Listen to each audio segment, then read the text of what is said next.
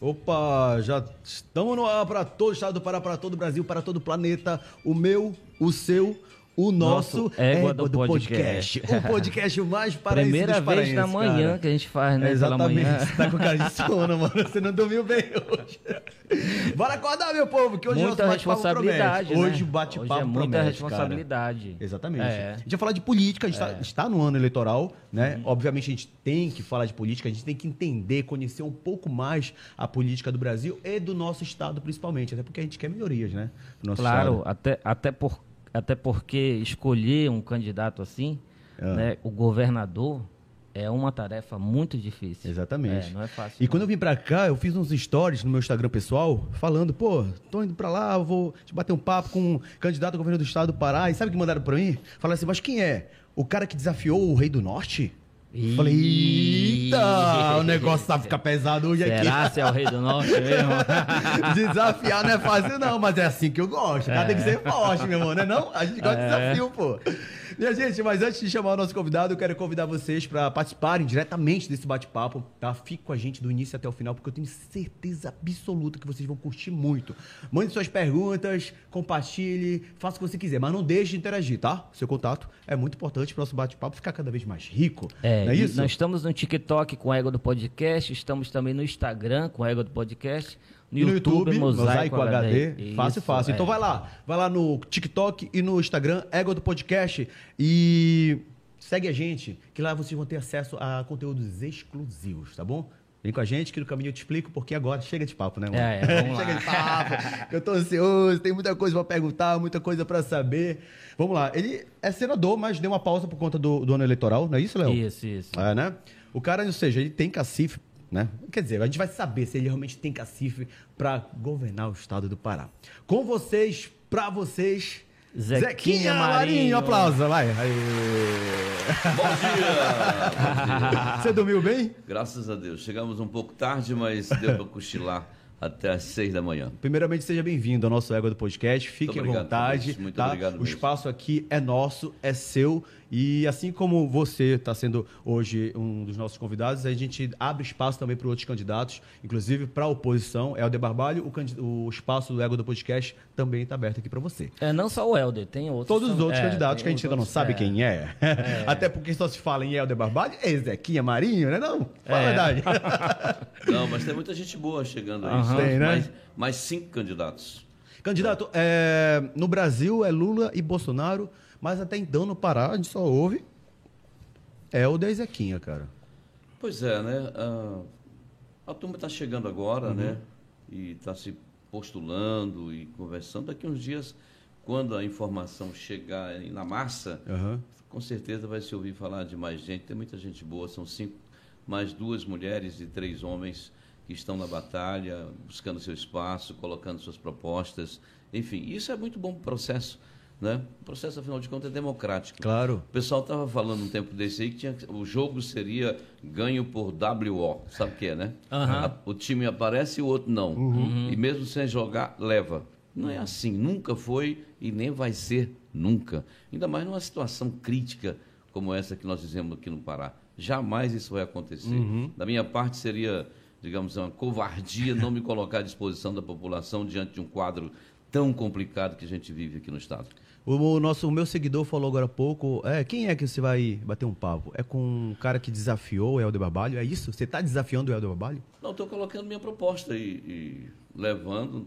a- Não, a Mas você verdade, encara como desafio? para mim é um grande desafio. Uhum. Não é, não estou desafiando o Helder. É. Estou desafiando um- Aham. um- uma tarefa, uma missão Que não é fácil. que não é fácil, não é de ganhar a simpatia da maioria do eleitorado e de poder governar esse estado. Esse é o grande desafio. Os outros candidatos fazem parte da, da, da caminhada, né? Não é o fulano, não é o Beltrano, não é, não, é- não, não é isso. Não é nada pessoal. Não é nada pessoal. Aqui é um projeto, um projeto que veio não só para 2022, né? ele vai aí para 24, 26, 28, 30, 32 e vai embora. né? Não sei se vocês se lembram, são muito jovens, você e, e o Léo. O doutor Almir Gabriel, em, em, em 94, começou um grande projeto com o PSDB. Né? E o PSDB veio aí, governou 20 anos. Lamentavelmente, a, a direção atual do PSDB talvez tenha esquecido o legado que o partido construiu, que a história, enfim, e de repente foi para o outro lado. Né? Uhum. Deixou do lado de cá uma, uma avenida maior do que a Paulista, né, aberta, e a gente forma um novo grupo né, para retomar esse espaço que o PSDB é, fez questão de deixar para uhum. lá, né? e nós vamos ajeitar esse povo da política do bem, da política que trabalha pela coletividade. Uhum. Aquela, não é aquela política que é, me dá aqui, é, eu faço isso para ti, tu me dá tanto. Uhum, não é? Uhum. Aquela política velha, antiga, da corrupção, do, do passa todo mundo para trás, que eu sou mais esperto. Deixa isso para lá. Nós somos uma geração civilizada. Uhum. E essa geração civilizada é pensa a política de forma moderna, de forma coletiva, para o público. Afinal de contas, a gente vive numa república, que vem da, da, da formação de algumas palavras, da res, que significa coisa pública, né? então coisa pública. Né? Pensa republicanamente as coisas e não da forma do, do interesse particular, do interesse né, escuso, lamentavelmente, que está permeando por todas as formas a política paraense. É, você falou agora há pouco sobre o PSDB, né? Lá do final do Almir Gabriel, que fez história, né? É, antes de vir para cá, quer dizer, eu, eu, abri uma caixa de perguntas no meu Instagram, no Instagram do nosso Ego do Podcast, e um seguidor falou exatamente sobre isso. Que você começou lá atrás, do lado do Jatene, logo depois você saiu do lado do Jatene, foi pro lado do Helder Barbalho, e logo depois você saiu do lado do, lado do Helder Barbalho e está indo na onda do Bolsonaro. Por quê? Não, eu não comecei com o Jatene. Não, você esteve do lado dele? Não, uma sequência. Sim. Vamos uhum. contar a história do começo. Por favor. Eu entrei na política estadual, já tinha sido candidato a prefeito na minha cidade, era muito jovem, principiante, fui muito bem votado, não me elegi, mas apareci. A vereador?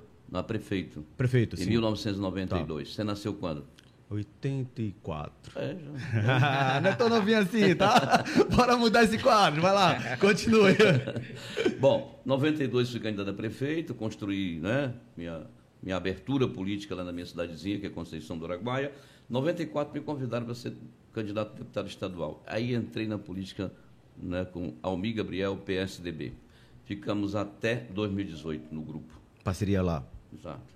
E aí veio, veio Almir duas vezes, Jatene três vezes, correto? E na, no último mandato do Jatene eu fui candidato a vice-governador né, e fui, fomos eleitos. Sim. Então fui vice-governador. Bom, no final, né, na montagem do novo projeto, né, o Jatene é, queria que eu renunciasse o mandato de vice-governador, exatamente no momento muito crítico que todo mundo estava esperando, que se o Jatene recua para ser candidato a senador, naturalmente o vice é dever constitucional Sim. assumir. Uhum. Qual é o que, que o vice faz? É preencher esse espaço quando ele entra em vacância. Exato. Correto? Sim. Eu digo, eu não posso renunciar, porque isso a população vai me execrar. Né? Quem entende um pouco de política sabe o que isso significa.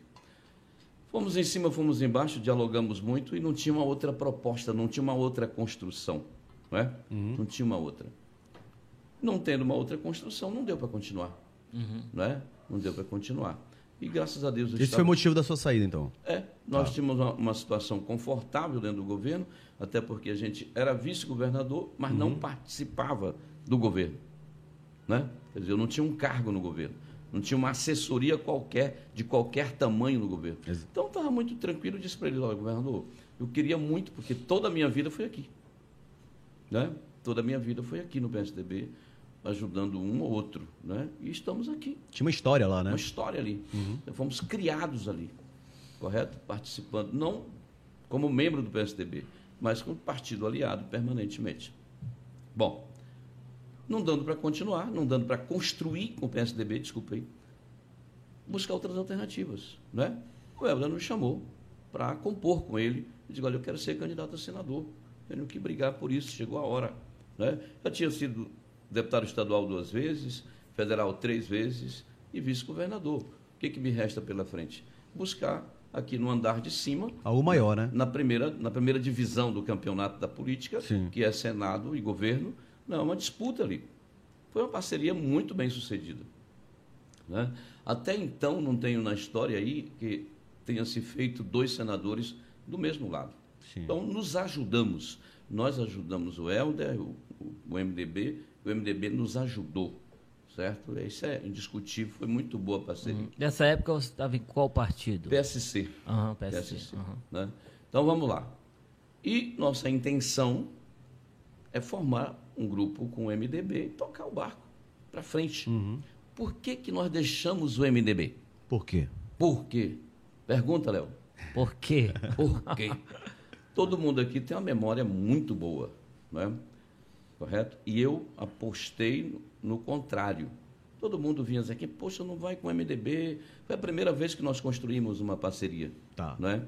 Não vai, eu digo, vou. Mas o Helder é filho do Jader, aquele negócio. O que, que é esse negócio? Eu disse, o Helder é Helder e Jader é Jader. Sim. Né? O Helder não tem obrigação de cometer, digamos, os mesmos erros que de repente o pai tenha cometido no passado. Ele pode até cometer por decisão própria, né? mas eu não acredito que um cara tão jovem, né? vivido já, já tinha sido prefeito, deputado estadual, pelo menos pequenos, né? foi vereador um pouquinho, deputado estadual um pouquinho, foi prefeito duas vezes, foi para o ministério, ocupou várias pastas. Quer dizer, como é que você vai comprometer o seu futuro com um comportamento, digamos assim, nada republicano e inadequado à atividade política, atividade pública? Infelizmente, nós quebramos a cara. Eu e milhares de paraenses que apostamos que ele nunca faria isso, né? Uhum. nunca faria, quebramos a cara. Um ano e meio depois, ele estava sendo acusado pelo maior processo de corrupção do Brasil. Qual foi? Da pandemia. Ah, respiradores. Respiradores e, e, e contratos. Uhum. Não, não, é só respiradores, Sim, contratos com as, as OS e tal. Então a Polícia Federal e o Ministério Público, a AGU, perdão, a CGU, a AGU é outra coisa. Uhum. Essas, esses três órgãos apuraram o maior esquema de desvio de recursos. Né? Então, eu não dou conta. Não dou conta. Mas isso foi provado? segurar o processo uhum. na PGR. Está lá custando caro para ficar lá. Né? Nós esperamos, esperamos, esperamos. Né? Vamos ver, vamos, vamos, vamos apurar isso, vamos ver. Porque na, na, apuração, mas não quer que seja apurado. Qualquer cidadão de bem, por exemplo, você, uhum. olha, estão dizendo que você fez isso, isso, isso, e tem um processo, um inquérito, bora apurar. Fica à vontade, claro. Não é verdade? Isso. Eu mesmo sou o primeiro a correr atrás quando. Ah, mas você não sei o quê. Então vamos apurar. Quando eu não quero que apure, não quero que o processo ande, naturalmente eu tenho problemas. Alguma coisa deve ter. Esse processo é um verdadeiro meteoro se cair de volta no, no STJ. Né? Por isso que ele está sendo segurado com toda a articulação política, com todo o custo também financeiro, que essas coisas não acontecem de graça. Esses foram né? os motivos de, de, da então, parceria ter quebrado? É, parceria quebrou. Na medida em que você entra num processo de corrupção generalizada, igual está hoje o governo, não, é? não dá para você continuar. E se ele provou a inocência dele? Não tem como provar, é claro. Certo? Uhum. É claro. Por exemplo, pensa que parou esse negócio aí? Não parou. Né? Você tem até ali uma apuração e você tem encaminhamentos. Vamos, vamos aos fatos aqui rapidinho. Tá. Ponte do, do Moju. Ponte do Moju quebrou, a balsa bateu, caiu, não sei o quê. Chamaram as empresas a apresentar orçamento para recuperar.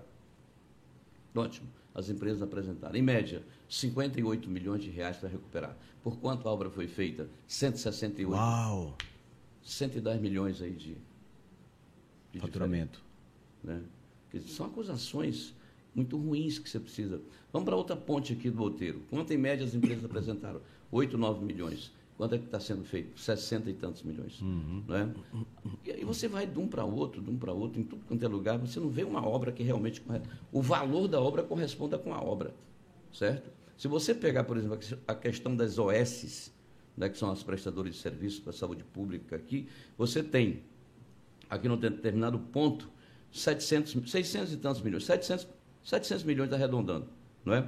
Um ano depois, sem acrescentar nenhum, nenhum trabalho, absolutamente nada. A mesma coisa para 1 bilhão e 700 milhões de reais. Você tem um bi de diferença entre uma coisa e outra, sem apresentar nada mais uhum. de serviços ou alguma coisa parecida ao paciente. Então, um dia desses, vamos, vamos, vamos fechar aqui. Nós estamos aqui fazendo um podcast, né? Sabe quanto as empresas que, que prestaram serviço para o Estado, é, fazendo aquelas lives, para o pessoal explicar. Pessoal... As lives culturais também tem, né? Um bocado de coisas sim, aí. Sim, sim. Quanto, quanto, quanto é isso? O que a sociedade pagou por isso? 200 milhões de reais. Em alguma coisa que deveria valer em torno de 30, 40, quem sabe 50 já é demais também. Não é? Mas não, uhum. 200 conto. Isso em quanto tempo? Dois anos e meio? Não, três? A pandemia, foi pandemia. Pandemia. pandemia. Ah, foi pandemia? Foi, é. ah. Dois. Esse dia a Seduc fez um contrato para capinar em torno de escolas. Tá causando aí, hein? Tá causando essa, essa capinação aí. Capinar terreiro da escola. Sim. 28 milhões e meio.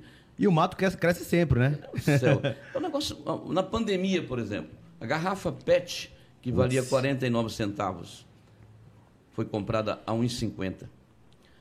É, é, é, locação de ambulâncias, que poderia ser feito no preço de mercado, muitas vezes o mesmo valor. Então você não tem nada, não uhum. tem um espaço do governo. O, o, o PGE do governo, o Procurador-Geral do Estado, tem uma noção. O cara que é o Procurador-Geral do Estado é o cara que foi visitado agora pela Polícia Federal, em função de também estar envolvido em um monte de processo. Quem é que dá conta de ficar perto de um negócio desse? E como foi quebrada essa sua parceria com o MDB? Você chegou com o atual governador e disse, olha, estou saindo ou você saiu sem pedir licença? Eu só mandei avisar, mandei, eu tinha um cargo no governo, que era a direção da escola de governo, disse, olha, daqui para frente a gente está fora. Mandei a moça pedir demissão e acabou. Não, não, não saí batendo em ninguém, não saí xingando ninguém, não é? foi bom enquanto durou, mas eu não dou conta. Amanhã vão me cobrar isso, certo? Então não dou conta de ficar numa situação tão deprimente quanto essa. É um governo que anda de cabeça baixa, que traz constrangimento ao seu eleitor e ao seu cidadão. O Estado do Pará é motivo de crítica no Brasil todo em função de tudo isso que acontece aqui. Isso é horrível, não é? A gente não pode, porque corrupção, corrupção é a mãe das desgraças. Está entendendo? Quando eu tiro dinheiro da, da, da do dinheiro do público, que era para fazer alguma coisa, não acontece, vai faltar dinheiro para pagar remédio para o coitado do, do pobre, vai faltar dinheiro para internar uma pessoa, não vai ter leito, vai faltar dinheiro para fazer a escola, vai faltar dinheiro para merenda escolar, vai faltar dinheiro para fazer a ponte, para arrumar a estrada. Então, não tem como você contemporizar com isso, passar a mão nisso. Isso é o fim. Por que, que a África é o que é? Porque os governos são todos corruptos. Literalmente todos corruptos. Vergonhoso, né? É vergonhoso isso. E a sociedade brasileira não pode, de maneira nenhuma, passar a mão em cima disso. Porque senão ela sai da condição de vítima para a condição de cúmplice. Exato. Pelo amor de Deus. A gente não pode, não, mas é assim mesmo. Assim mesmo, não. Paciência. Então, eu não dou conta. Nem eu, nem cidadão nenhum, nem eu e nem cidadão nenhum, minimamente correto, fica desse lado. Correto? Uhum. Tanto é que hoje, lá para votar, para fazer alguma coisa, tem que pagar. Né? Tem que pagar. É. Agora mesmo, para ir para a convenção, tinha chamada, lista de presença. né? Senão o cara não vai. Uhum. O cara tem vergonha né, de aparecer. Diz que foi a maior convenção do estado do Pará, hein? Não sei, eu vi, eu vi nas, um foto, nas fotos que mandaram aqui. Né? Agora aconteceu eu... na hora que o Helder foi falar, já tinha esvaziado bastante. É, eu vejo foi. as cadeiras tudo vazias, quer dizer, é. o, o, principal orador da noite, quando vai falar, já, não, já ninguém não quer, não quer ouvir. Mas tudo bem, deixa para lá. Claro. Compra-se tudo. Quem tiver à venda vai ser vendido, não é? vai ser comprado, aliás. Mas eu acho que a população que preza pela coisa correta, decente, ela vai procurar alternativa. Certo? Vai procurar alternativa. A gente está começando. Você seria alternativa? Sou uma alternativa viável. Estou uhum. pronto para esse enfrentamento, amadurecido para isso, vivido politicamente, né?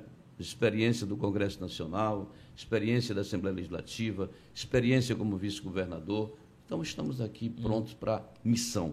Na verdade, é uma missão danada. Né? Eu estou no meio do mandato de senador, que vai terminar depois do mandato do próximo governador. Uhum. O mandato do próximo governador termina dia 31 de, de dezembro. dezembro e o meu mandato termina dia 20, 31 de janeiro de 2027, quer dizer, 30 dias após. Sim. Deixar uma situação de conforto para pegar e enfrentar uma situação de enfrentamentos uhum. Não, é, não é fácil, não é qualquer pessoa que faz isso. Mas eu não me sentiria bem se não fizesse isso, porque eu vejo que o Estado precisa. As pessoas podem até votar num candidato todo melecado, todo sujo, todo bananado, entendeu? Que a qualquer hora pode receber a maior bomba na cabeça uhum. aí, em função dos processos que tem, né? Se quiser, mas não por falta de opção e de opção boa. O Iguchi é, deu um exemplo aqui, quando ele foi candidato a prefeito, que é como se fosse Davi e Golias. Tu acha que esse cenário pode ser assim também? Tu lutando contra uma máquina? É, realmente a máquina do Estado é interessante, importante. Se ela não tivesse tão desgastada, tão desmoralizada, não é? Ela seria mais forte ainda. Qual é o poder da máquina do Estado hoje? Qual é o poder da máquina do Estado? Dinheiro. Dinheiro. Sim. Todo, todos esses desvios, esses superfaturamentos, isso vieram, viraram dinheiro para comprar. Comprar voto, comprar apoio, comprar pessoas. Pessoas que fazem política pelo interesse pessoal, né? Eu vou ganhar tanto, quanto é que vão me dar? Né? Estou nem aí pô, se o Estado vai se dar bem ou vai se dar mal. Né? Então, política não é isso. Né? Política é um negócio diferente. Né? Os políticos que se desviam, mas a política é algo diferente. Ela preza, prima pela coisa pública e pelo bem coletivo. É, a gente ouve muito né, que o Helder conseguiu comprar ou se aliar, né, ou trazer para perto dele políticos que a gente achava que jamais iria né, estar tá ao lado aí do, dos barbalhos, do MDB, do Helder, enfim. Ele conseguiu, né? E você não está nessa lista, candidato. Você não, não posso. decidiu é, realmente desafiar uma, uma potência hoje na política paraense, né? Não você acha que ele conseguiu? Você acha que ele comprou mesmo esse povo ou ele conseguiu, não, é o seguinte, uma, com seu trabalho, aliar, trazer para perto dele? Tem uma, uma, uma, velha história do cara daquele tempo que, que comprava voto né, para vereador. Que, coisa antiga, né? São, ah. são lendas. sim. E o cara era com um sapato. Pega aqui um sapato, né? E vem buscar o outro depois da eleição. Aí dava um pé e depois da eleição vinha buscar o outro pé. Uhum. Você votou, eu fui eleito, então você vai pegar o outro pé. O que que o que que o pessoal quer? Os prefeitos coitados vivem com pires na mão, atrás de um, um quilômetro de asfalto, não sei o que ali, uma besteira aqui, outra besteira acolá. Coisa que eu lamento muito, mas eu acho ridículo, não é? Porque o homem tem que ser homem, tem que ter dignidade, não pode eh, vender a sua, né, seu pensamento, a sua intelectualidade em troca de, de bobagens, uhum. né? Coisa que ele mesmo podia fazer se pudesse melhorar a sua gestão e aí sim ter um pouco mais de recurso para resolver dois, três quilômetros de asfalto. Então, assim, te dou agora, libera um pedaço desse, desse convênio, não é? E aí vamos esperar. Se tu trabalhar e me ajudar a ganhar a eleição de novo, te aí, dou eu, mais. aí eu te dou o outro sapato. outro sapato. outro sapato. Então é uma coisa do século XIX ainda. A outra coisa que a gente vê assim fica assim como a gente o Pará fica lá entra nas crises. Nós estamos vivendo uma crise danada nesse momento. As pessoas não podem mais pensar, raciocinar ou se expressar por si próprio. Tá. Entendeu? Uhum. A pessoa fala assim: Olha, eu vou votar em você, mas pelo amor de Deus, não diga nada. Porque o meu tio é empregado da prefeitura ou do Estado. Se ouve muito isso? É. O meu parente fulano de tal, meu irmão, meu, minha irmã, minha esposa. Porque se algum souber, conta e aquela pessoa é demitida. Né? Então você não pode mais se expressar. Você, hoje é uma propriedade particular de alguém. Você tem que pensar o que eu penso. Você é proibido produzir, Exato. Né? intelectualmente. Você não pode dizer o que você gostaria de dizer. Você tem que ficar calado ou então dizer o que eu quero que você diga. Tem que fazer parte daquela onda, né? É, quer dizer, isso foi uma prática no século XIX interessante. Uhum. O chefe falava e a gente tem esse desenho, eu queria, eu queria que alguém escrevesse isso né, e conhecesse o interior e o estado do Pará como eu conheço, né, as pessoas em cada município, para ver a situação de deprimência que se vive nesse momento. Quer dizer, nós estamos vivendo um período crítico, sabe, Léo? Como é que está o Pará, aqui? O Pará está ruim sob todos os aspectos, na questão política e administrativa, mas maravilhoso pela própria natureza, né? pelo povo que tem, povo maravilhoso, pelo potencial natural que tem em todos os lados. Pela né? riqueza. Riqueza. Lamentavelmente, falta competência de quem governa para transformar esse limão em limonada. Né? O que, que eu quero dizer? Pô, não, não tem limão aqui, tem gelo ali, tem açúcar aqui, mas está todo mundo nos seus devidos lugares. Nunca juntou isso, nunca foi batido para dizer, toma. Quer dizer, a gente, ao longo dos anos, não é só agora, ao longo dos anos não temos dado conta de fazer isso. Você tem um, um estado riquíssimo em potencial no minério, nisso, naquilo, naquilo outro, mas você tem a terceira menor renda per capita do Brasil é aqui. Não é um estadozinho do Nordeste, não. Não é o Piauí, não. É o Pará que tem a terceira menor renda per capita. Eu estou falando isso no- antes da pandemia. A pandemia deu uma bagunçada, caiu a renda né, de todo mundo, mas o Pará continuou ainda né, num, certo, num certo ponto até bom em relação a alguns que perderam mais.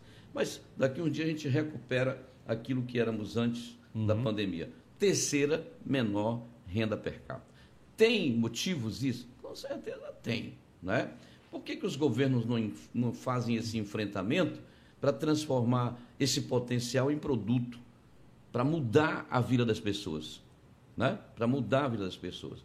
Então você tem que entrar nessa sala com a chave de fenda na mão, sabendo aonde e como usar, onde apertar ou afrouxar o parafuso para temperar isso a fim de que se possa dar a essa população que cresce, né?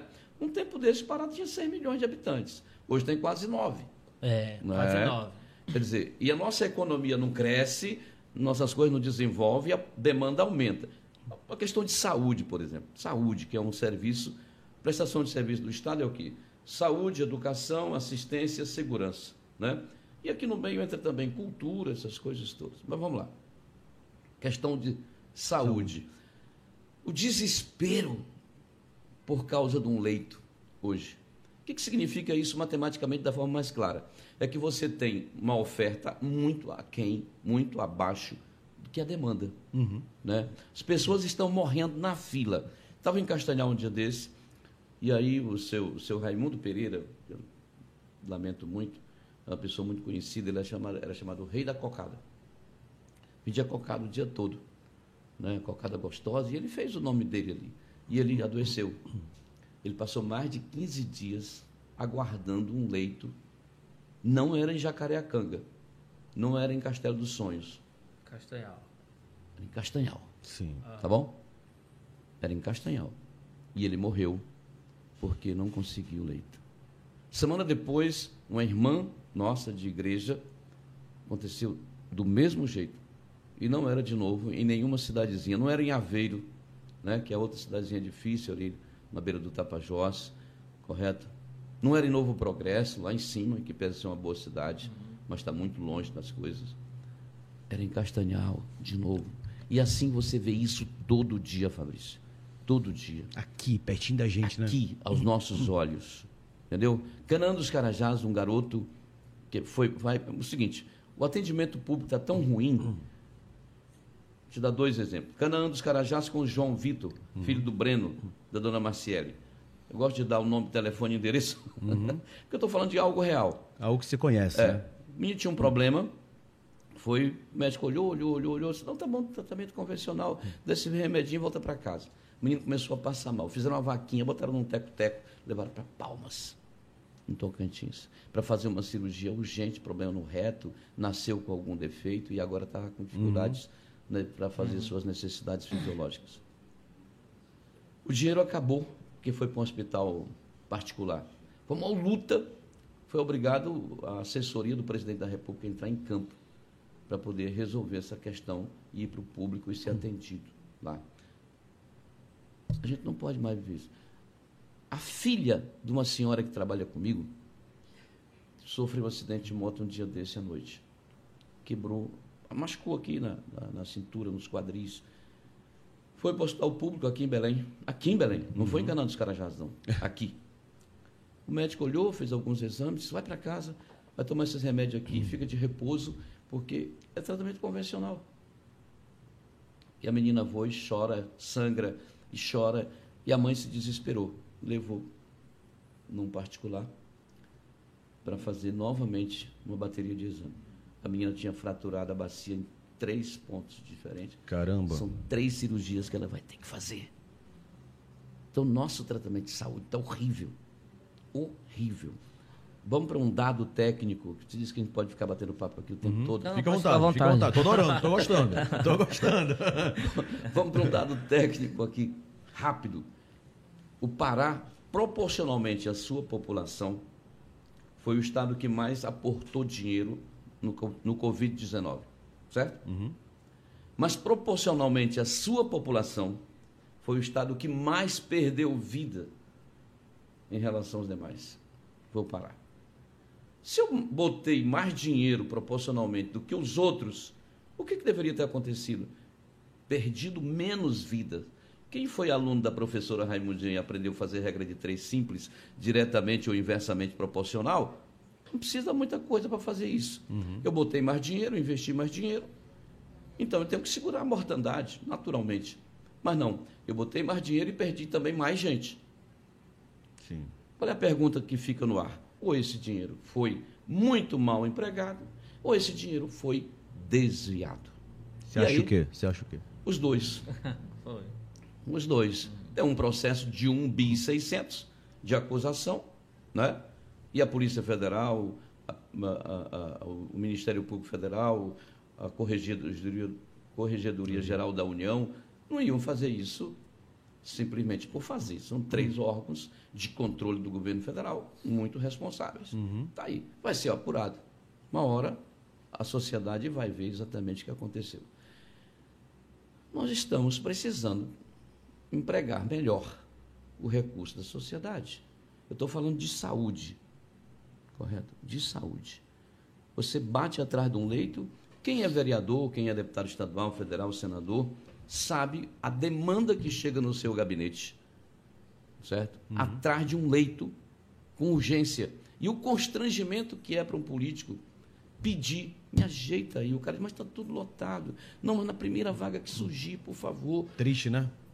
Isso é uma humilhação, né? isso é o fim da picada. Será que nunca nós vamos nos colocar de pé como uma sociedade capaz de resolver seus problemas? Progredir, né? Falta de dinheiro? Não, irmão. Não é falta de dinheiro. Se você pegar a arrecadação do Pará de 2019 para cá, você fica maravilhado. Não é? Fora isso, o governo pegou mais emprestado, endividando o Estado, oito empréstimos que somam 4 bi 100 milhões de reais. 4 bilhões, você não sabia, talvez sabia, né? porque é um cara informado, mas a ma- grande maioria não sabe que está devendo tanto. Né? Você está dormindo em casa, de manhã vai trabalhar, não se importa com o negócio, mas o pau está cantando aqui. Sim. Né? Está devendo aí simplesmente 4 bi 100 e tem que pagar nos próximos 10, 15, 20 anos. Tá bom? Quer dizer, você tem uma arrecadação fantástica, a, a- a Lei Candi começando a compensar, já veio duas parcelas, ah, os leilões da Petrobras, e nós votamos isso no Congresso Nacional, cada estado tem a sua cota. Por exemplo, um dia desse foi creditado 422 milhões de leilão da Petrobras. Uau. Isso não é qualquer dinheiro, não é? Você tem aí taxa mineral que é fantástica também, e você tem os repasses constitucionais do governo federal, FPE, não sei o quê, não sei o quê, não sei o quê. Problema de dinheiro não é. Não é. Problema de gestão, de rumo, de estratégia, de competência técnica. Político tem que saber discursar, mas político também tem que saber como é a coisa por dentro. Uma coisa é você conhecer um Estado por fora. Ah, PA 150, gastaram 550 milhões de reais e tá uma porcaria. É verdade. Né? Dá para fazer outra PA 150. Gastaram só fazendo, tampando o buraco e parece uma tábua de pirulito, porque vem a chuva e um trânsito pesadíssimo. Né? Aquela estrada de indo pra Tucuruí, meu pai do céu. Fala É aí, Léo. Porra. É. Você É uma larga, loucura, cara. Você larga lá em, em, em Goianésia e pega a 263. Então é horrível, Uhum. certo? Nós estamos passando por a maior crise de gestão da história paraense. Mas o marketing é bom. Não,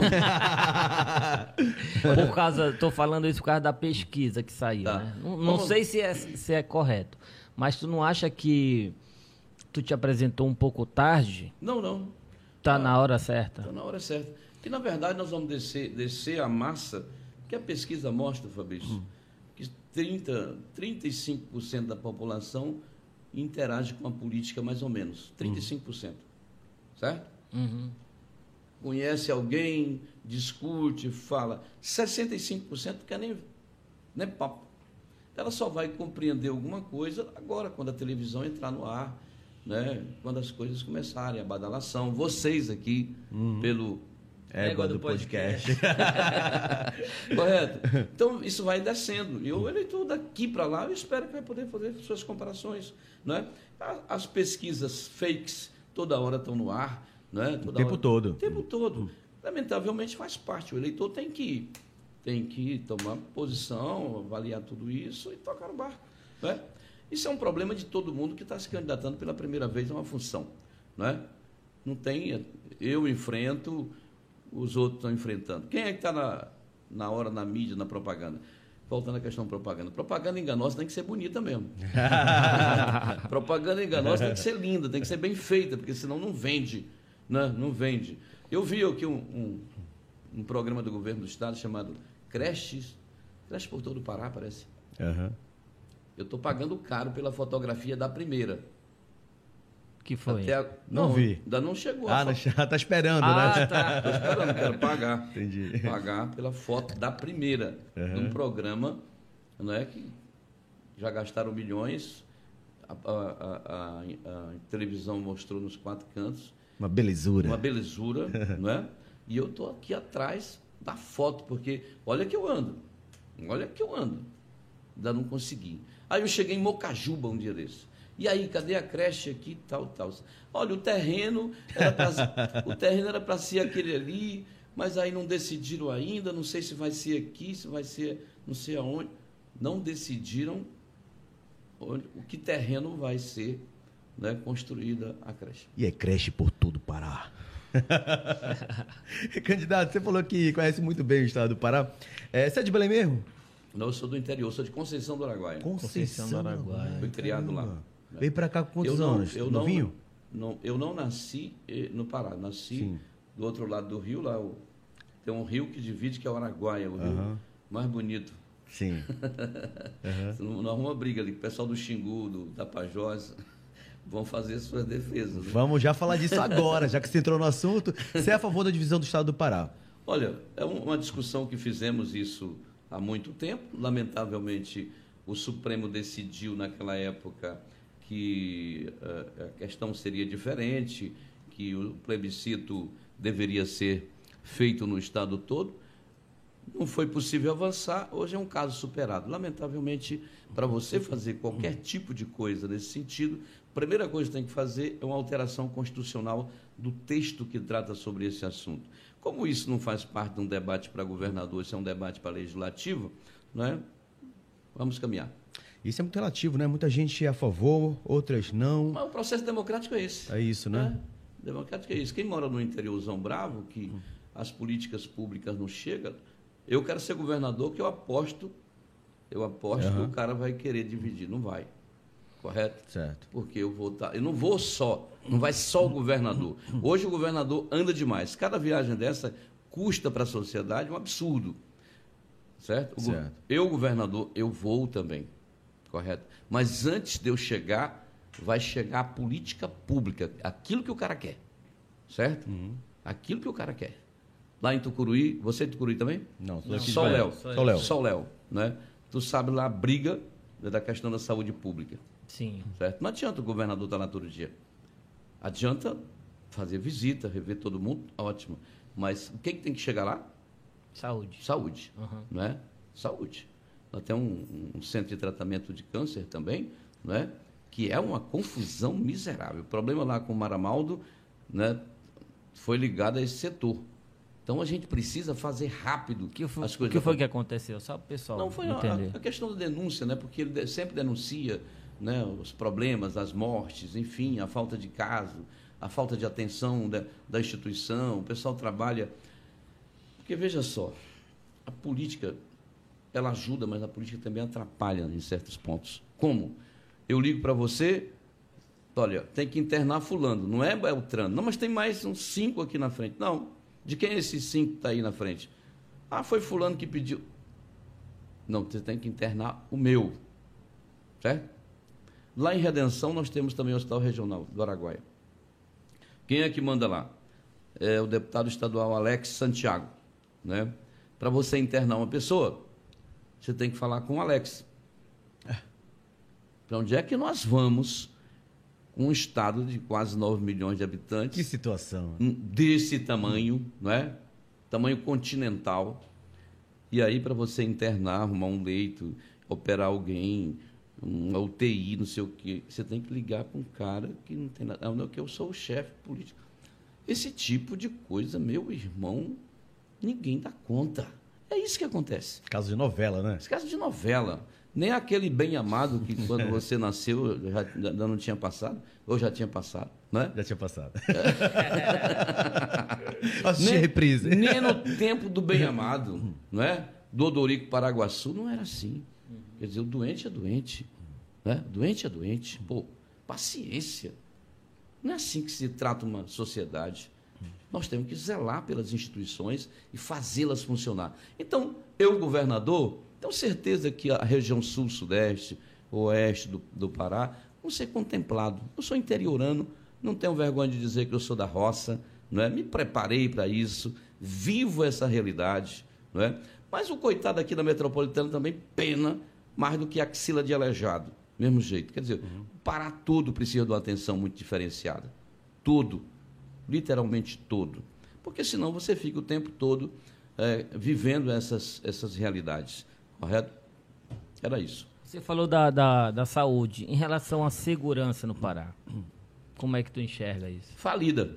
Falida. Falida. Uhum. Vamos lá, vamos à questão de segurança. Qual é o foco principal da área de segurança? Prevenção. Né? Senão você enxuga gelo a vida toda. Já viu alguém terminar de enxugar gelo? Ninguém termina. Tu prende um ladrão, dois, três e nasce dez lá. Você não, se você não fechar a torneira, não é? você não dá conta, não tem.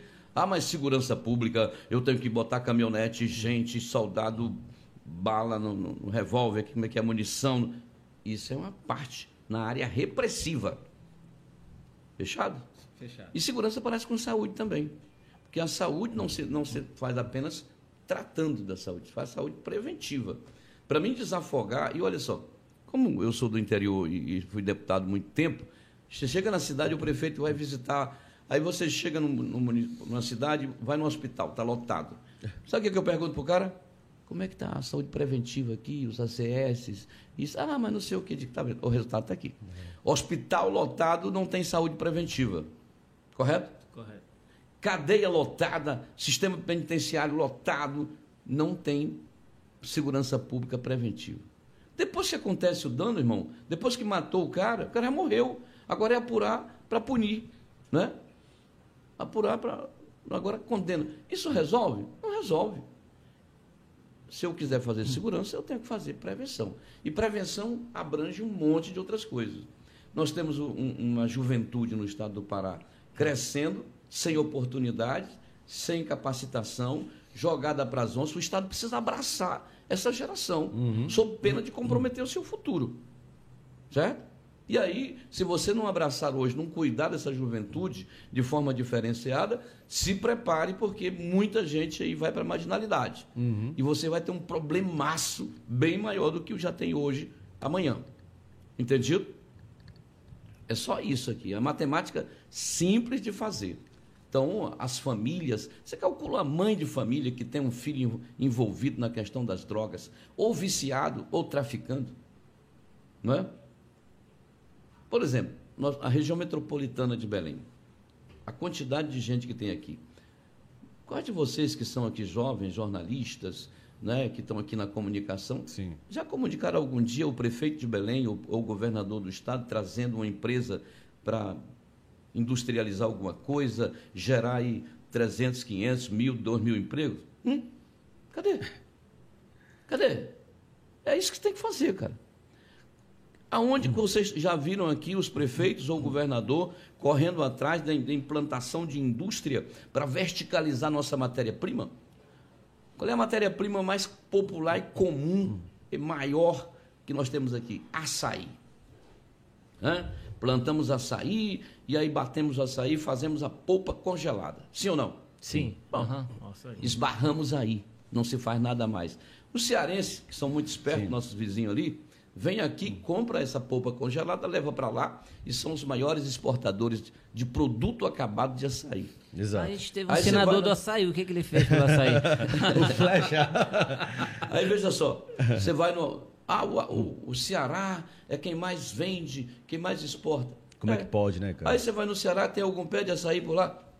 Nenhum, só vocês já plantaram agora. É. Mas não tem. Quer dizer, nós estamos exportando tanto o minério, como o açaí, como a carne de boi, como o couro do boi, não é? mandando tudo de graça, sem agregar valor nenhum, e a economia está parada. A renda está lá embaixo. O tráfico oferece uma recompensa melhor, o moleque vai para lá. Uhum. Não é? Então, é muito perigoso o que se faz com o Pará hoje, sobre todos os aspectos. Ou o governo abraça a família e os filhos para dar um destino a essa gente digno, ou a gente vai ter que aumentar o número de presídios e mais investimentos na área da segurança e da administração penitenciária. É esse, 2 mais 2 só dá 4. Ezequinha? Qual é a tua. Bom, eu queria só completar. Ah, tá, tá, tá. completar. Tá, a outra parte aqui que eu queria é, é, é, mencionar, Léo, com relação à questão de segurança pública, são coisas bem simples. A questão preventiva. Depois vem uma questão muito perigosa que está acontecendo no Pará, que é a falta de combate ao crime, né? as facções. Nós temos aqui pelo menos dois comandos atuando no estado do Pará. Muito perigoso isso. O governo está negociando, negociando com os comandos. Correto? Não se negocia com facção criminosa. Crime organizado é um negócio perigosíssimo. Você tem que combater inteligentemente isso, de forma competente e não negociar. Ah, não, mas se não negociar, vão matar nossos soldados. Né? Eu tenho que negociar porque não sei o que, não sei o que. Sabe o que está acontecendo hoje? Vocês já usaram mototaxista alguma vez? Nunca usaram, né? Talvez. Lá em Tucuruí. Aí tu te pega. Lá em Tucuruí. Tá bom. Aqui na metropolitana, o, o- o- o traficante chega, o representante do crime organizado, diz: Ó, tal dia eu passo para buscar a taxa da semana. Custa tanto. Se os caras não se juntarem e juntar aquele dinheiro para entregar para o tráfico, o cara elimina eles. Chega na mercearia da periferia e diz: Olha, o valor que o senhor tem que pagar para a gente é tanto. Se o cara não pagar, eles vão lá pegar o cara. Sabia disso? Se não Tá falando sabia, de milícia também? se não sabia disso, está acontecendo em Belém, fruto da negociação que o governo está fazendo com o crime organizado, com as facções criminosas. Não se combate, entendido? Com crime a gente não negocia. O crime a gente combate. Uma outra coisa dentro dessa área que eu acho muito importante para que a gente possa fazer segurança efetivamente, porque você faz com pessoas. São homens, são policiais que vão para a luta, não é? que arriscam suas vidas por causa da gente. Fechado? É assim. A retaguarda social. O que é, que é retaguarda social? Algumas condições que eles precisam para sobreviver.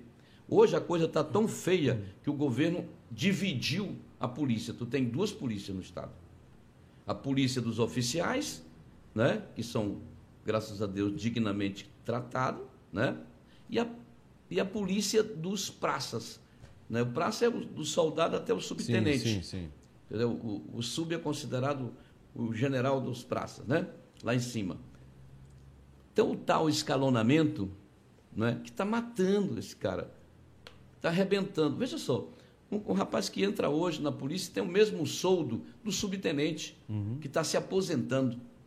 Pô, o soldo é o salário básico, da onde são colocadas ali as, as outras vantagens, tudo em cima disso. Esse escalonamento está desestimulando a polícia. E aí acontece aquela brincadeira que qualquer servidor público fala quando está pé da vida. O Estado faz que me paga e eu faço que trabalho.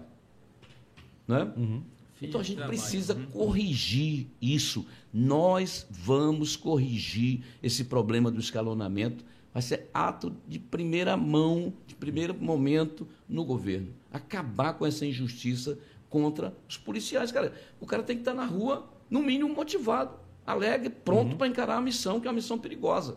Mas vamos lá para a retaguarda social. Questão moradia. Toda hora um policial está tendo que mudar da sua rua, porque ele descobre que o cara que ele prendeu, e às vezes deu uma porrada porque o cara era bandido, mora do lado dele. Uhum. E aí fica aparecendo aquele negócio do filme, né? Dormindo com, com o inimigo. Com o inimigo. Perigoso isso demais. Aí o cara tem que levar os filhos com a esposa para outro lugar.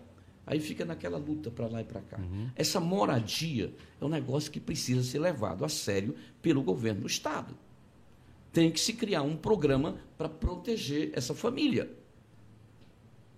Como é que vai ser? Vamos ouvi-los, vamos dialogar, mas vamos colocar na rubrica do, do orçamento do Estado recurso para começar isso urgente. Para fazer mesmo. Para fazer. Vamos ter que fazer igual a, a questão do, do vereador de Água Azul do Norte uma história antiga do tempo da Almir Gabriel, que foi lançar o projeto do asfaltamento da 279. Uhum. O cara falou: só olha, minha gente, eu não sei falar bonito igual vocês, aqui sabem discursar, eu sou daqui, né? Agora, uma coisa eu sei, está na hora de parar com a falação e começar a fazerção desse asfalto.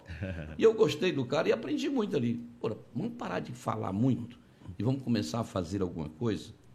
Então, deixar de ser discurso para ser compromisso, para ir para o orçamento, para começar a fazer isso colégio para os filhos. Né? O filho do policial é mapeado pelo bandido, certo?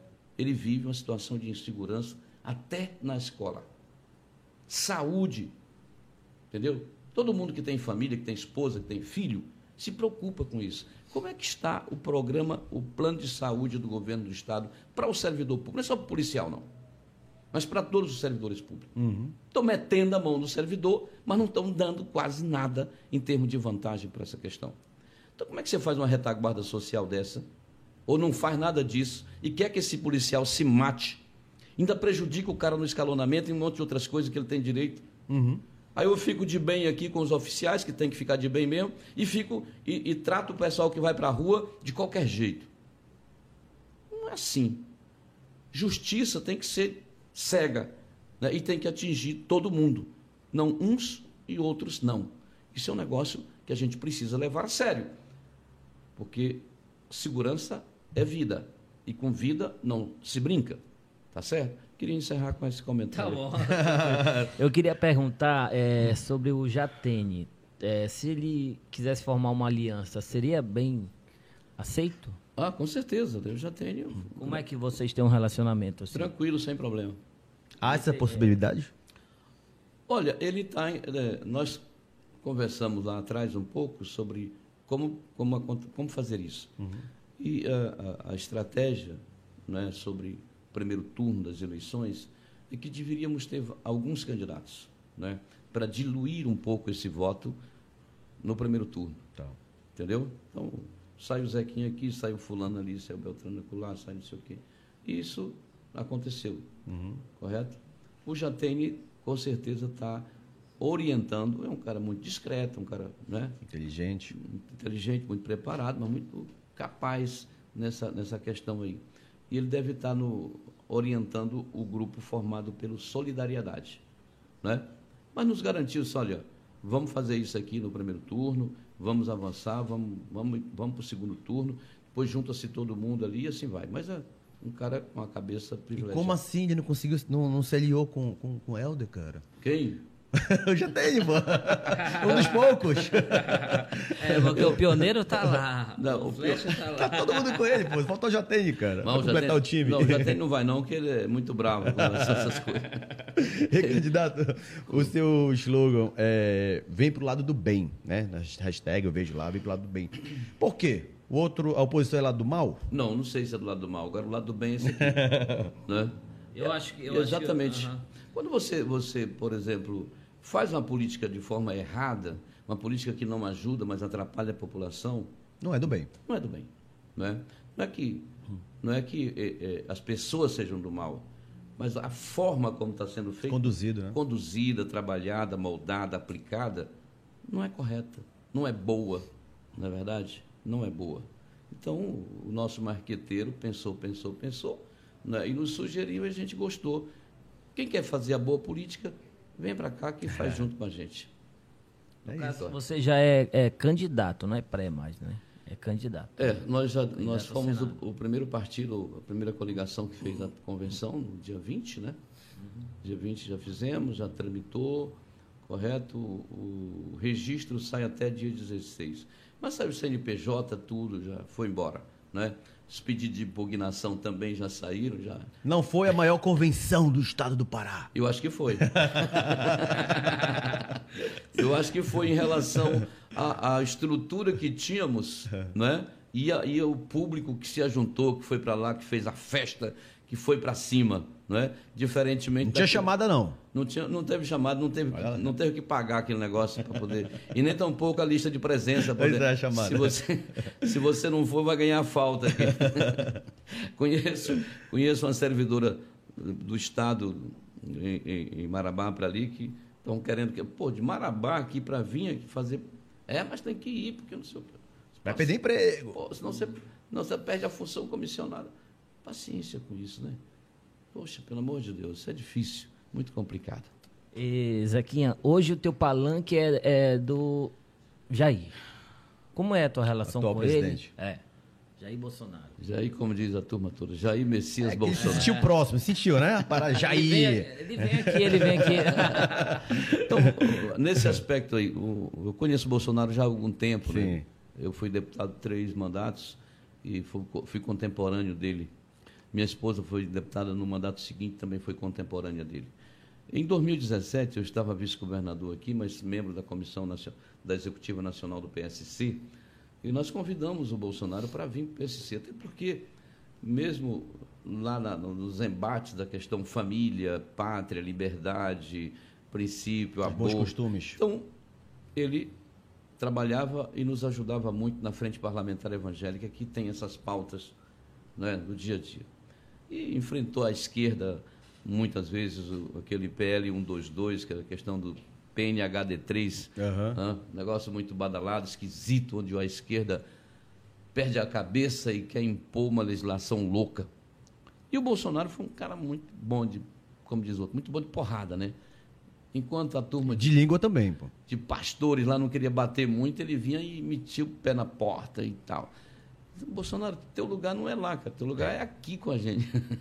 então ele veio para o PSC naquela época, né, em 2017, e o PSC, eu aqui no Pará, com minha turma e os outros, cada um no seu estado, levamos o nome do Bolsonaro como nosso pré-candidato à presidência da República. Infelizmente, houve um probleminha aqui no Maranhão, na executiva do PSC no Maranhão, muito atrelada ao governo local, não quis apoiar o PSC e, e a, a direção nacional do PSC terminou sendo, né,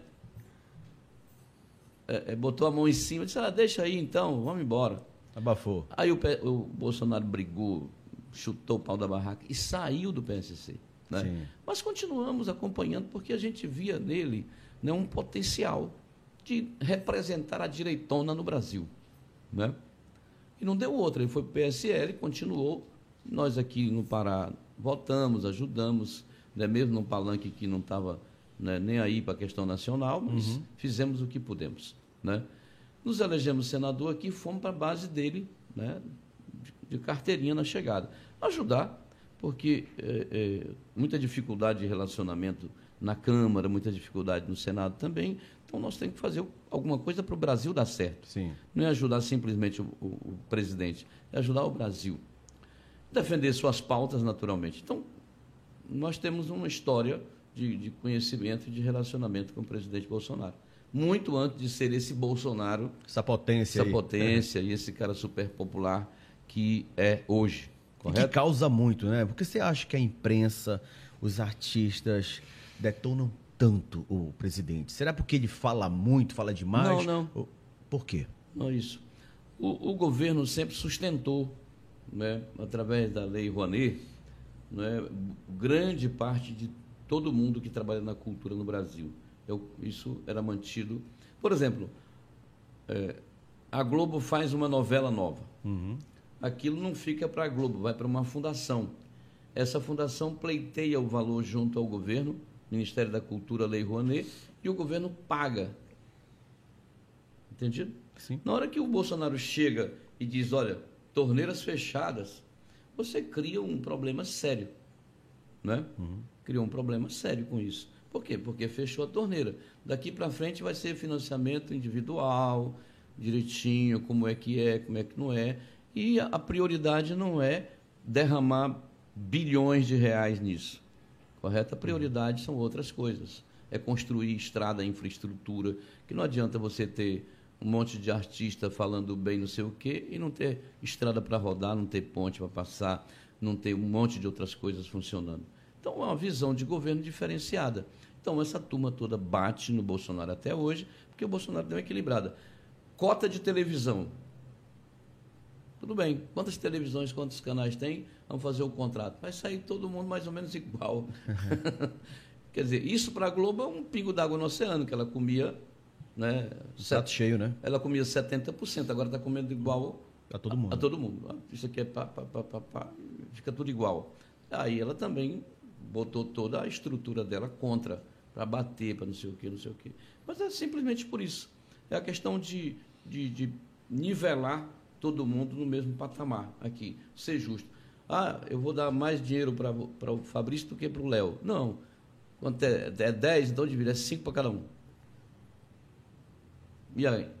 Essa é a questão de justiça. Então, nós estamos alinhados com o Bolsonaro há muitos anos, não é uma questão de agora. Vamos à questão do agora. O Bolsonaro né, veio para o PL. O PL aqui estava onde? No palanque do governador, não é com a família Vale.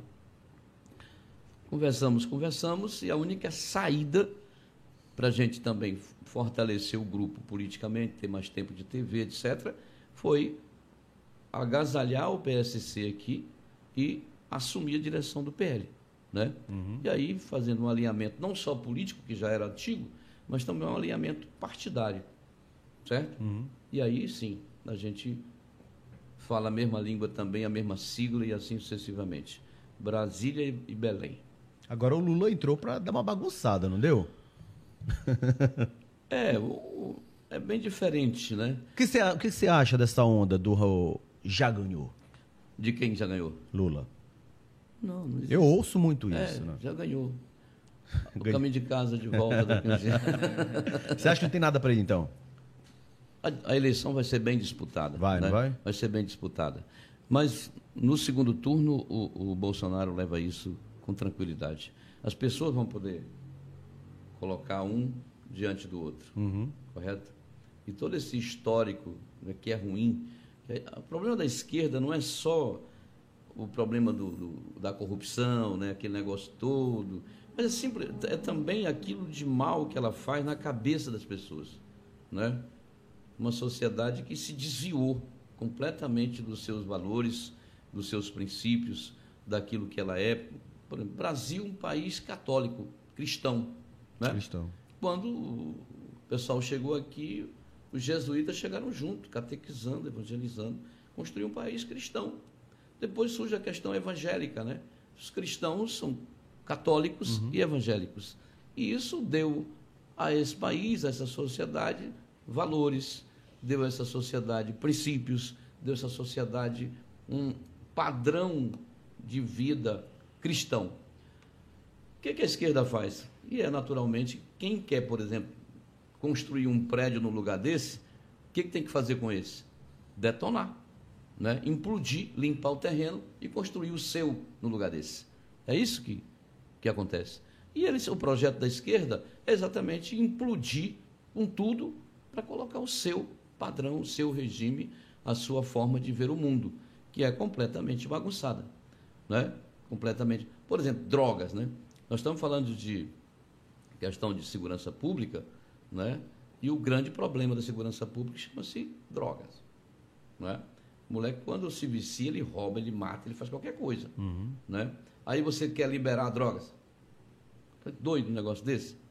Não existe isso. Aí, aí sai de uma coisa para outra, cada uma coisa mais maluca do que a outra, não é? Que acaba com qualquer sociedade. A Anitta é a favor e ela tá fazendo campanha pro Lula, pô. Deus tenha misericórdia da Anitta, né? Inclusive da cabecinha dela. A Anitta não conta, pô. É, hoje você mora na capital, Moro já há muitos anos, né? né? E o que, que você acha? É, como é que tá Belém? Suja, né? Eu acho que a opção de Belém, né, para governar Belém, para fazer, não foi boa. né? Todo mundo já conhecia e deu naquilo, aquilo que eu chamo 2 mais 2 dá conta? Dois. Quatro. A pergunta, que tá vendo? a pergunta que não quer calar, cadê o Ed? Pois é, né? Vai estar por aí, tranquilo, né? Tocando, trocando a, a- a- tocando a gestão da forma como, né? Até aquilo que é básico, né? A limpeza da cidade é ruim. Você calcula o resto. Porque o, o seguinte, na, na gestão municipal tem algumas coisinhas que se você fizer, né? Por mais que você não faça a- né, uma gestão empreendedora que transforme, que mude. Mas se você, primeiro, pagar servidor, segundo, pagar fornecedor, terceiro, manter a cidade limpa, Tem todo mundo já gosta de você. É outra uma história. maquiagem tanto. Entendeu? Aham. Paga servidor em dia, paga fornecedor em dia e limpa a cidade, pinta o meio-fio ali, É outra história, quebrou. Pronto, todo mundo, poxa, que legal, que bom. Por mais que não esteja fazendo tanta coisa, mas pelo menos aqui o arroz, o feijão está indo bem. Né? Aí, lamentavelmente, a gente não vê isso acontecendo, quer dizer, e tem que esperar daqui mais algum tempo para poder trocar. Né? Para ver se a gente põe alguém que tenha alma Cacife, né? né? Que tenha, tem que ter amor por pela causa. né? Se você não tiver paixão, você governa sem tesão. Desculpa aqui a, Sim. a, a expressão, mas é isso. O governo tem que ser feito com tesão, né? Amor, é. Amor, garra, mas seu dia e pegar cedo, direcionar, planejar e executar essas coisas com, com, com paixão. Ou seja, tá crítica a situação da cidade e do estado, é isso? Com certeza, com certeza. Por exemplo, no estado, nós temos problemas de estradas, de pontes, uma coisa terrível. Não sei se vocês andam, por exemplo, eu, eu passo muito à noite aqui no Acará. Não é? Sim, Sempre pertinho, né? pertinho. O Acará era para ter uma ponte há muito tempo. Toda aquela soja, veja só, Rondon do Pará, Dom Eliseu, Ulianópolis, Paragominas, né, e até parte aqui de Pichuna, toda essa soja, ela passa ali. Ela vai para Barcarena, né? O caminhão, as carretas ficam atrás da outra, aquela fila, fila indiana de, de, de carretas, e vai despejar aqui nos portos para ir embora, para exportar. Onde é que passa? Na balsinha do Acará. Se eu fosse o dono da balsa, eu tinha comprado mais outra. Lá tem duas. Se você emendar as duas, dá uma ponte. Só o cara fazer isso assim, Já era. está lá fora. Tá resolvido. No mesmo rio Acará, quando você vai de Tomé-Açu para Tailândia, lá em cima, ele é bem estreitinho. Entendeu? Balsa ainda. Amanhã cedo eu vou para Colares. Adivinha o que eu vou fazer? O que, que você vai fazer? Balsa. Pegar uma balsa. Porque Colares é uma ilha, entendeu? Colares tem. do- da idade que é o Pará, é Colares também. Br- Brincadeira, não é tanto assim. Poxa, nós estamos ainda tão acanhados, tão pequenos, entendeu? Que nessas coisinhas miudinhas a gente consegue resolver. Se eu não consigo fazer uma ponte no Acará, que tem um trânsito infernal, né? A gente só percebe quando quebrou a ponte. Que ficava aquelas carretas, quilômetros ali, né? Aquela bagunça toda. Era. O sofrimento, a humilhação daquele povo. Tem que fazer aquela pontezinha que não dá 400 metros. Poxa, rápido aquilo. Resolver, tirar aquele trânsito de dentro da cidade, descer um aliás, descer não, subir um pouco mais, né? dar uma- um, um contorno por lá. Que Qualquer Tirar, 200 milhões resolve. não, 90 milhões. 90 milhões. Tá na não. sua lista de projetos? Na hora. Ó. A construção de infraestrutura rodoviária é fundamental. Ligar o A- Pará. É. no Pará. Veja só, a gente tem um projeto de, de logística um pouco ousado, mas não é aquele projeto para você fazer hoje. É um projeto que dura 20 anos. Né? O, o Jatene fez parar 2030. Né? A gente precisa falar parar 2040, 2045. E ele envolve um, um- pedaço do Pará, grande aqui para a região sudeste, norte e nordeste, e a outra na região do oeste do Pará, com a BR-163 e a ferrovia chamada Ferrogrão, né, que, tá, que precisam avançar. Entendeu? Esse nosso projeto de logística aqui envolve, por exemplo, de Dom Eliseu para cá.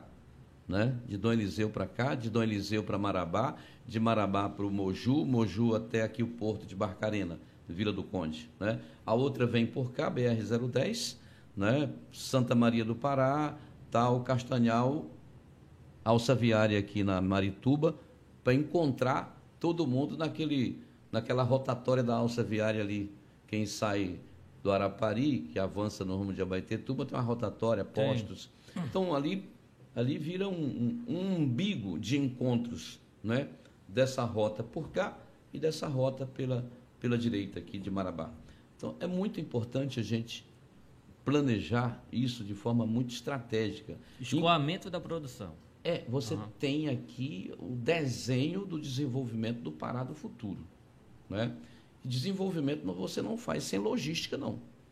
Né? Você tem que fazer o planejamento, isso aqui tem que acontecer em X tempo. Perseguir aquilo no X tempo. Isso envolve ferrovia, isso envolve duplicação de rodovia, isso envolve construção de pontes, isso envolve uma série de coisas né, que a gente precisa resolver. Né? Então tá, tá saindo do, do forno esse plano de logística aqui para essa região. Por exemplo, todo mundo tem vontade de sair de Belém, mas quando pensa no trânsito que vai enfrentar nessa saída, o cara É, Até desiste, desiste. né? Pô, não vou. é bem mosqueiro. Né? Ave Maria. Como é que você resolveria parte desse problema aqui da, da região metropolitana? Tendo que tirar esses caminhões daqui, né? Deixar só o trânsito de automóveis. Ou poucos caminhões. E como é que você faria isso? O Bosqueiro está na, na mira, né? Você sabe que ali depois de, de- de Santa Bárbara você tem um furo de marinha que vem lá da Bahia, certo? E passa ali. Se você descer um pouco mais no rumo do mar, pegando para a esquerda, você vai ter um calado que vai começar a contribuir para. Né? O que, que você faria? O que, que nós vamos fazer? Portos ali. O caminhão não vai ser preciso mais eh, entrar para cá, passar dentro de, de Benevides. Lá em Benevides ele pega a estrada de Mosqueiro. Você duplica aquilo, faz um negócio decente até no porto, naquele furo. Entendeu? Os navios encostam e descarregam lá. O caminhão vem e volta sem precisar entrar aqui e causar esse caos danado aí. E ainda vem um tal de um BRT que não termina nunca. Que é uma né? Novela isso aí, Eu não sei como o povo de, de, de Ananindeua está sobrevivendo. Acho que o que aquele povo tem Eu moro lá, cara. Tu mora lá? Moro. Tu passa ali de vez em quando? Eu sofro muito com isso É todos os horrível. dias. Ninguém dá conta, cara. Ninguém dá conta. Não é? Precisa terminar essa obra. Vai terminar, cara. Eu Vai achava- terminar. Vai terminar? Eu vou assumir e a gente termina aquilo rápido. Olha. Vamos. Te garanto. E candidato, por que que você é a melhor opção para o estado do Pará? Porque eu entendo que eu posso fazer a diferença. E para fazer a diferença, eu tenho que fazer diferente. E a primeira coisa que eu quero fazer diferente é trabalhar com honestidade, transparência.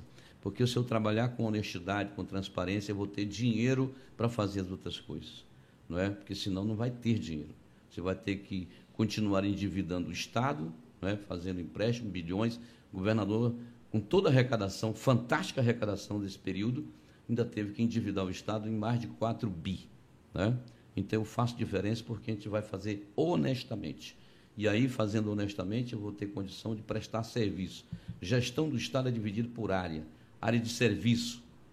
Primeira, se você fizer uma pesquisa, você vai ver que a saúde é o clamor, é o clamor por todos os estados. A gente precisa aumentar rapidamente a oferta né, no serviço de saúde. A oferta de mais leitos, a oferta de mais tecnologia.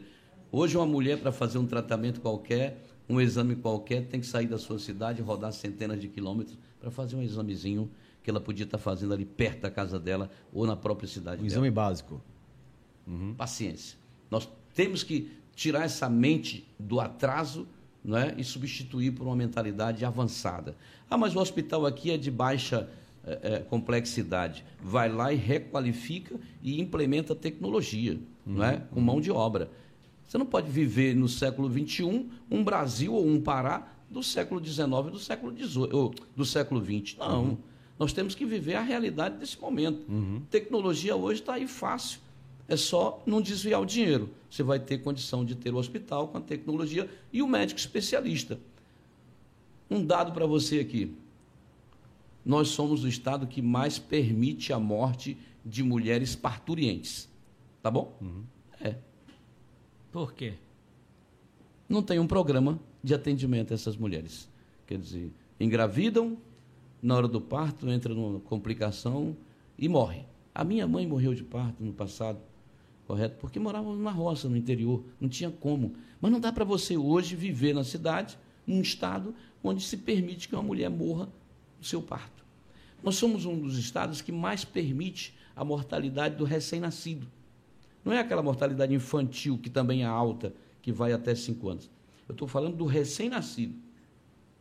Entendeu? Uhum. Então, o dinheiro da saúde tem que virar serviço de saúde para evitar morte. Estão cuidando de questão de vida.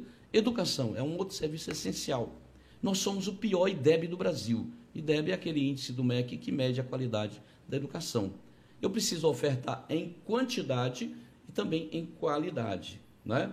Temos hoje, isoladamente, a maior evasão escolar do país. 36% é a média da evasão escolar no Pará. Tá certo? Por quê? Porque nossa educação é ruim, é sem graça. Não é? O Estado deixa a educação por conta do professor, da escolinha lá, seja onde for. Não há uma intervenção, não há uma política pública para você ir para cima e fazer a coisa. Não, o negócio é assim. Qual é o grande desafio da escola? É transformar aluno em estudante. Ah, mas não é a mesma coisa? Nunca foi. Nunca foi. O aluno, ele vem, tenta por ali, tal, tal. Se ele não se engraçar, cai fora. Ah, não, eu preciso trabalhar para ajudar minha mãe, para ajudar minha família, somar alguma coisa. Ele não entra, certo? Ele fica meio lá, meio cá. Se a escola se, se equipa e se prepara para pegar esse aluno e transformá-lo num estudante, né? E como é que eu faria isso? Eu, quando era moleque na escola, eh, negócio de matemática, eu era ruim pra caramba de matemática. Eu também, até errei aqui a conta. Vamos lá. Eu digo, professor, eu queria que você me dissesse se eu vou ter ou não necessidade de decorar essa fórmula para meu dia a dia, para o meu trabalho. Eu queria que a educação, naquele tempo, servisse para a minha vida do dia a dia, cara. Por que, que o aluno é desinteressado em aprender? Porque não tem sentido para a vida dele a educação que ele recebe. Certo? Por que, que eu quero essa porcaria? No dia que você conseguir fazer a educação ter sentido para a vida desse aluno, ele vira estudante. Certo? Ele precisa se ver, por exemplo, num jaleco de médico, de enfermeiro, de um técnico disso ou daquilo. Ele precisa se ver um grande apresentador de um programa de, de Podcast. podcast do, né?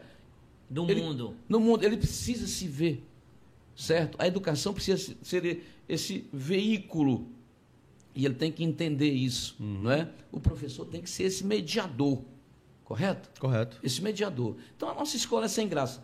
Tecnologia, quem é que não tem, né? O celular na palma da mão. Se não tiver, um dia desse o governador disse que estava investindo em educação. Existe muita diferença entre gastar dinheiro e investir dinheiro. Né? A, educa- a- a- a sociedade paga, né?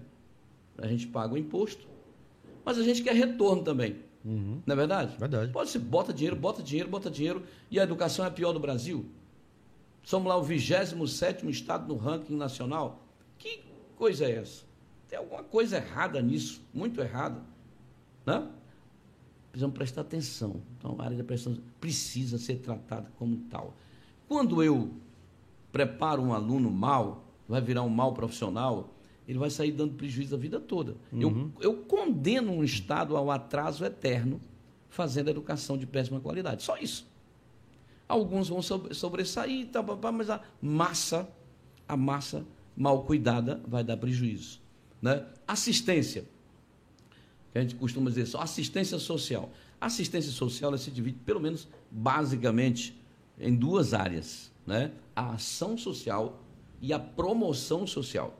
O que é ação social? É a bolsa, a cesta básica, para salvar o cara que está afogado. Não é? Vem cá.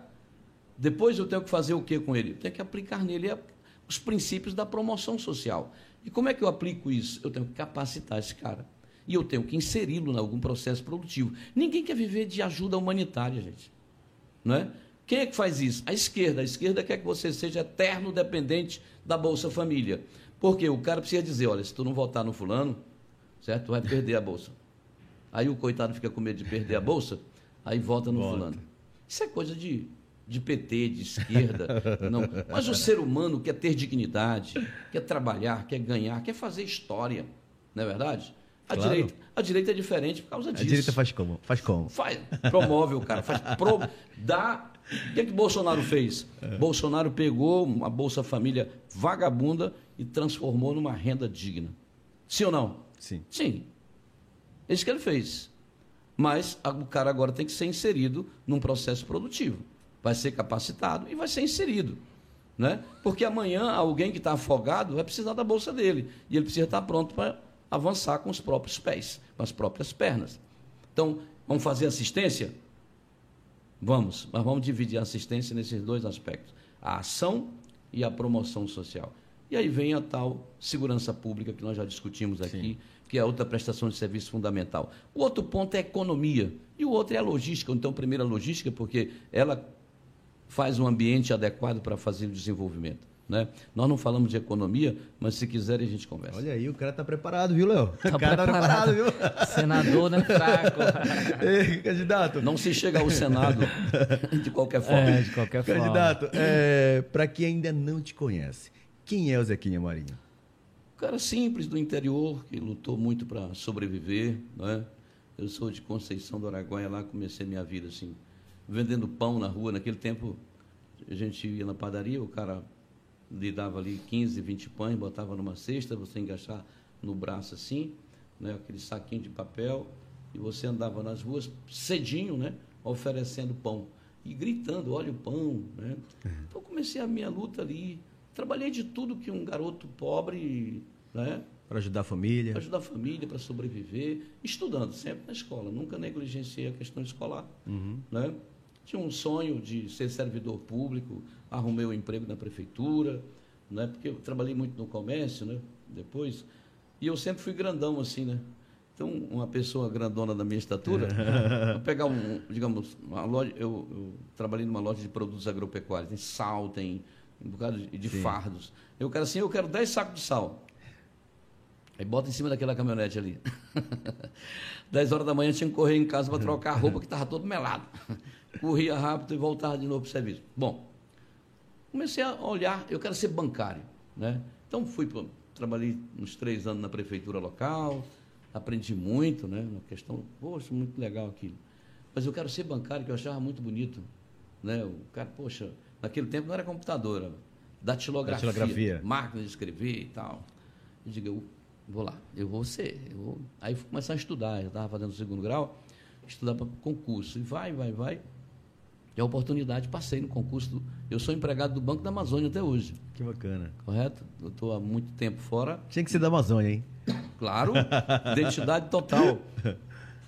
Eu hoje continuo servidor do Banco da Amazônia, licenciado aí há mais de 25 anos, vou renovando essas licenças todas, mas mantendo aquilo que eu sonhei quando garoto, lá no passado. Resolvi, senti o desejo de disputar a questão política, né? E fui para a luta, não é fácil de jeito nenhum, mas eu tenho um sonho. Eu não tenho um sonho de ficar rico, eu não tenho um sonho de. Eu tenho um sonho de servir.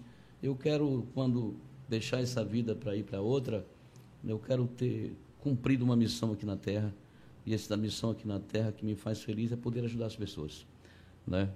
Às vezes, eu me lembro que em alguns momentos aqui, você tem que. O cara assim, eu, eu tenho que chegar em Parauapebas, porque tem um emprego mas não tem um puto para pagar a passagem. Você tira o último centavo, você vai lá, compra a passagem e te manda infeliz. Vai pegar esse emprego. Então, se puder empurrar alguém, puder ajudar alguém, isso dá a maior felicidade para uma pessoa. Né? Então, é por aí né, a nossa simplicidade de ser. Ah, mas tu é senadora, era vice-governador, você está aqui, cara. Você veio como? Senão eu vim, não quero uma moto. Porque não entra carro, entra moto. Mas estou aqui. Mas estou aqui. Uhum. Eu vim ouvir. As pessoas queriam conversar, queriam falar, queriam desabafar. E eu vinha me trazer um governo aqui para. Não é eu que decido, é o chefe, mas eu levo a demanda, cara. Uhum. Não é? Eu sempre fiz isso e não faço isso porque sou bonito, não, mas porque gosto. né? Eu amo não é poder viver essa vida. Ah, podia hoje estar tranquilo como senador de braço cruzado, simplesmente trabalhando aqui pelos meus candidatos a deputado estadual, federal. Podia. Mas eu me vejo desafiado por essa situação que está aí, e aí já era. O conforto vai ficar para o céu, né? Quando a gente for para o céu, vai ter a eternidade para descansar. Aqui é lugar de luta. Então, o meu perfil é mais ou menos dessa forma, com muita tranquilidade. Esse é o bate-papo, eu acredito que o mais longo que a gente já teve. Da história Porque- do podcast. É, da história do nosso Égua do podcast, porque tá gostoso, tá produtivo. Bem. A gente tá podendo ter a oportunidade de conhecer um pouco mais. A gente falou agora há pouco sobre. Eu, é, já tá na hora de encerrar, mas tem tanta coisa para te perguntar. Então vamos pelo menos finalizar com essa pergunta Bora. aqui. Que é o seguinte: a gente falou agora em Banco da Amazônia. A gente vive um caos por conta do desmatamento. Você tem algum projeto é, em função disso? Deixa eu lhe falar. Eu sou interiorano, né? Por isso que eu te perguntei. Eu sou interiorano, convivo. Nesse momento, eu sou vice-presidente da Frente Parlamentar da Agropecuária do Congresso Nacional. Sim. Tem um cara do Paraná e um cara do Pará, que sou eu, à frente da, da maior frente parlamentar ali. Todo, todo mundo trabalha pela sustentabilidade, até por uma questão de mercado. Né? O mercado não quer absorver, mercado não quer absorver um produto que não tenha, digamos assim, uma história de produção sustentável. Tá certo? Como é que é o estado do Pará hoje? O Pará pode se tornar tão produtivo quanto o Mato Grosso sem ter que derribar um, uma árvore. Uhum. Uma árvore. É só utilizar aquilo que já está aberto. Entendeu? E trabalhar naturalmente para preservar o que está de pé. Correto? Uhum. O que está de pé. Então, o que, que precisa no Pará? Está trabalhando, não é? Ah, tudo é licenciado. Então vamos licenciar. Certo. Não, é? não permita nenhum tipo de atividade sem o licenciamento. Só isso. Correto? Agora, não pode vir um processo de pedido de licenciamento para cá e não sair. Você tem que deferir ou indeferir. Qual é o grito do produtor rural?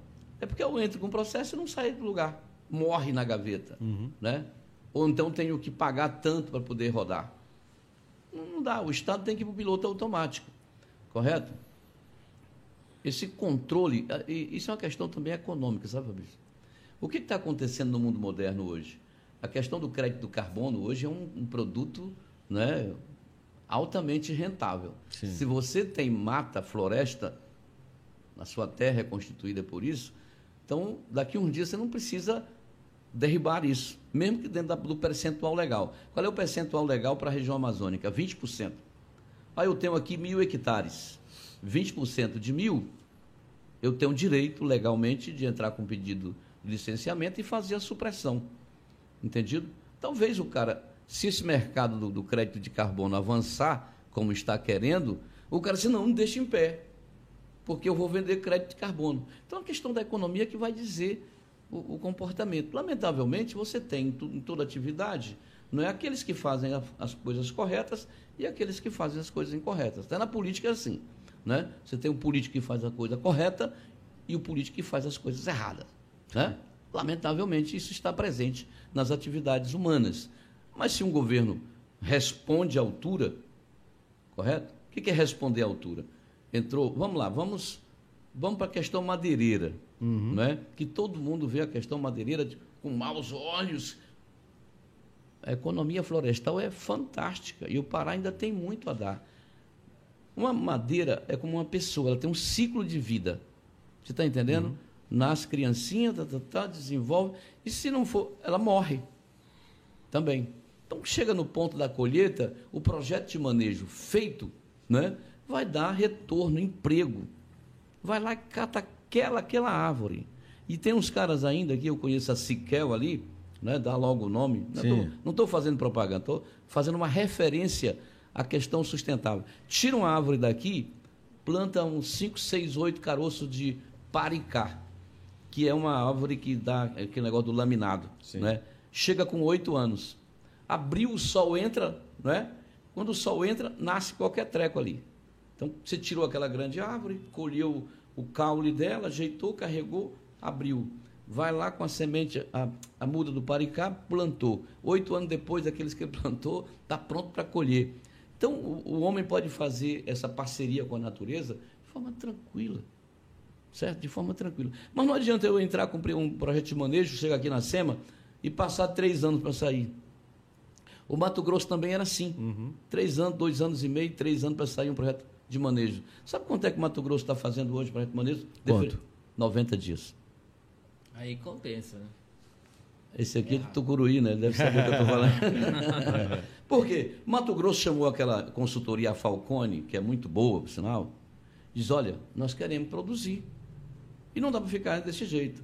A Falcone chegou, olhou, babá, babá, não é? Certo. Disse, olha, eu vou implantar um sistema e vou treinar as pessoas. Eles estavam dando para a maneira em 82 dias um tempo desse.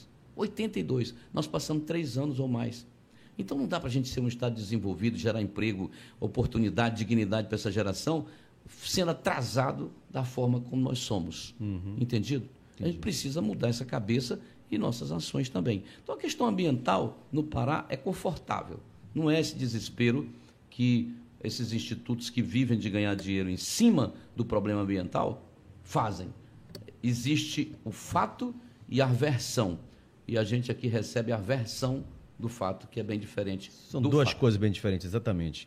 É isso, tudo que é bom dura pouco, já diz o ditado. Foi um bate-papo produtivo, a gente Muito teve obrigado. a oportunidade de conhecer um pouco mais da sua história de vida, conhecer um pouco mais do candidato que nós temos ao governo do Estado. Eu tenho certeza que muita gente que tinha alguma dúvida tirou hoje aqui no nosso Égua do podcast. Eu quero, inclusive, é, é, agradecer a sua presença, por ter confiado aqui na nossa credibilidade, no nosso trabalho. E volte sempre, tá? Mas vamos finalizar você olhando para aquela câmera e convidando os paraenses para entrar na onda do vem pro lado do bem. Chamar o pessoal pro lado do bem. Primeiro eu quero agradecer, Fabrício. Eu, eu estive com o Léo não é, no, no, almoço esses dias, no aniversário, de um blog, inclusive, um amigo nosso, um amigo comum. Não é? Estivemos ali e ele disse, olha, eu represento, me deu o cartãozinho. Eu achei interessante o nome, né? Chamativa. Aí conversei com a, com a Áurea para que ela pudesse acertar e foi rápido, né? Foi rápido. Hoje é terça-feira. Eu gosto assim, pô. Já, já, estamos aqui. Mas eu quero aqui agradecer a vocês pela oportunidade de a gente conversar. Como disse, eu sou do interior, né? a minha dificuldade de relacionamento aqui na, na, na, metropolitana não é fácil, porque quem já nasceu aqui não é fácil, uhum. quanto mais quem mora aqui apenas correndo atrás do seu trabalho dia a dia, o tempo todo, né? E às vezes sem tempo para fazer algumas visitas, programas sociais, enfim, enfim. Mas eu quero, nesse momento, me dirigir a todo o estado do Pará, especialmente a essa região. Esse é o desafio de nossas vidas. Não é? Eu entendo que esse estado precisa urgentemente de um posicionamento do seu povo, do povo que o ama, do povo que quer o futuro desse estado. Não é? Eu estou preparado para essa missão. Né? Não estou aqui desesperado por um mandato. Meu mandato de senador, não é o mandato que todo mundo quer na vida, ser senador, ele não termina agora. Ele vai terminar lá na frente, depois do mandato do próximo governador. Estou aqui numa missão. E eu quero pedir a vocês a oportunidade da gente poder cumprir e honrar essa missão, não é? Compreendo a luta de que é ser executivo compreendo em detalhes as necessidades da nossa gente do interior e da metropolitana. Não é? A vida não é fácil para ninguém. E a gente vê um governo desafinado com o sentimento do seu povo.